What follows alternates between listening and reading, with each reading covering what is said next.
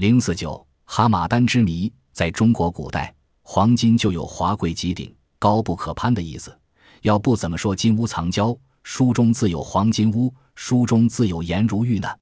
但是，古代的伊朗人却告诉世界，在他们的国家里有一座用黄金做成的城市，这就是伊朗人最初的国家——米底帝国的都城哈马丹。历史上真的有这样金贵的城市吗？那么现在它还存在吗？据历史之父希罗多德告诉我们，哈马丹城的建立者是米底王国的创立者戴奥凯斯。关于戴奥凯斯这个人是否真实的存在，过去人们一直抱有怀疑的态度。即使后来人们在亚述文献中也发现了这个名字，学术界仍然有人坚持说此戴奥凯斯非彼戴奥凯斯。亚述文献中记述的与希罗多德所说的并不是同一个人。不过，多数学者倾向认为这两个人实际就是同一个人，即谜底国家的创立者戴奥凯斯。据说戴奥凯斯本来是部落首领的儿子，自幼就十分聪明。长大后的他为了取得建主地位，努力在本部落中主持正义，被选为仲裁者。他的美名后来逐渐传遍四方。所有的谜底人都同意选举他为国王，给他修筑了一座与国王身份相配的宫殿，建立了一支禁卫军。随后，他又强迫米底人给他建造了一座城市作为自己的新都，他就是今日的哈马丹。希腊人也称为厄格巴丹。哈马丹的建立是米底帝国的开始，戴奥凯斯自然也就被认为是这个帝国的创立者。从这一点来看。他的出现很可能要大大早于戴奥凯斯时期。关于哈马丹城的情况，在希罗多德的书里也有详细的描绘。他说，哈马丹城墙厚重高大，是一圈套着一圈地建造起来的，每一圈里面的城墙都比外面一圈要高。由于城市建筑在平原上，这种结构对防御外敌进攻大有帮助。据给希罗多德介绍情况的伊朗人说。哈马丹的城墙共有七圈，最外面一圈城墙为白色，长度与雅典城墙大致相等。第二圈是黑色的，第三圈是紫色的，第四圈是蓝色的，第五圈是橙色的，第六圈是白银包着的，第七圈是黄金包着的。戴奥凯斯的王宫就在镶着黄金的城墙之内。世界上怎么还有这样奢侈的城市呢？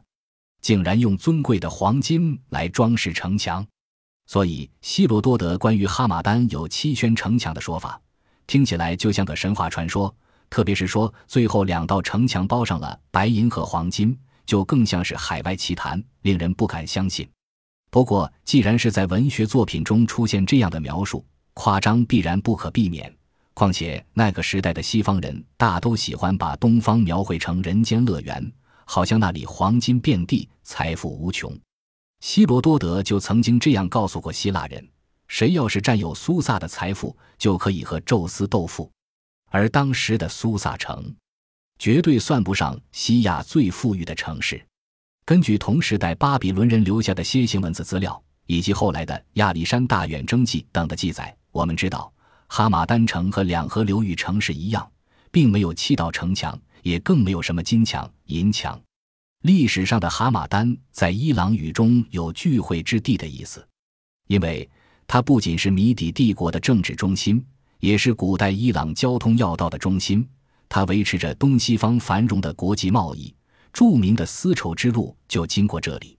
尽管没有任何文字资料，但是我们从亚述宫廷浮雕中还是可以看出米底王国一般城市的大致情况。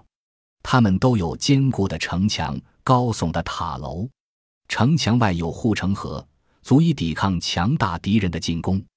哈马丹作为米底最大的城市，也是米底反抗亚述的起义中心，理所当然应当更加雄伟坚固。同时，我们从希罗多德所说的得知，米底王宫离城墙很近，这与其他国的都城，如尼尼微和巴比伦情况相同。那里的王宫与城墙也很接近，或者说城墙本身就是王宫防御体系的一部分。这是十三世纪中叶法国圣经的道德教育一书的插图，描绘了人类的缔造者上帝的形象。米底帝国灭亡之后，哈马丹又成了古波斯帝国四大都城之一。古波斯历代帝王每逢夏季都要来哈马丹的夏宫避暑。后来，哈马丹又成了色流西王朝在东伊朗的统治中心。安息时期，哈马丹一度是安息的都城，并且是丝绸之路中段的重镇之一。哈马丹在伊朗历史上繁荣了二千七百多年之久，直到今天，它仍然是伊朗最主要的城市，并且是伊朗农牧业生产的中心。根据米底王国初期的情况判断，哈马丹城里可能是分部落或种族而居，每个居民区之间可能有围墙加以隔开，就好像中古伊朗城市的居民区一样，也是按部落居住的。哈马丹的这些围墙加上宫墙和外城墙，总数可能正好是七道。当然，古代哈马丹城的街区也可能就和今天的情况一样，居民区就像蜘蛛网一般，一圈又一圈，围绕王宫形成了七个包围圈。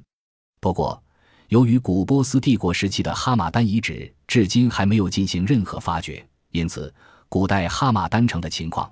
今天仍然笼罩着一层神秘的面纱，不知什么时候才能揭开这层神秘的面纱，还哈马丹一个真实的本色。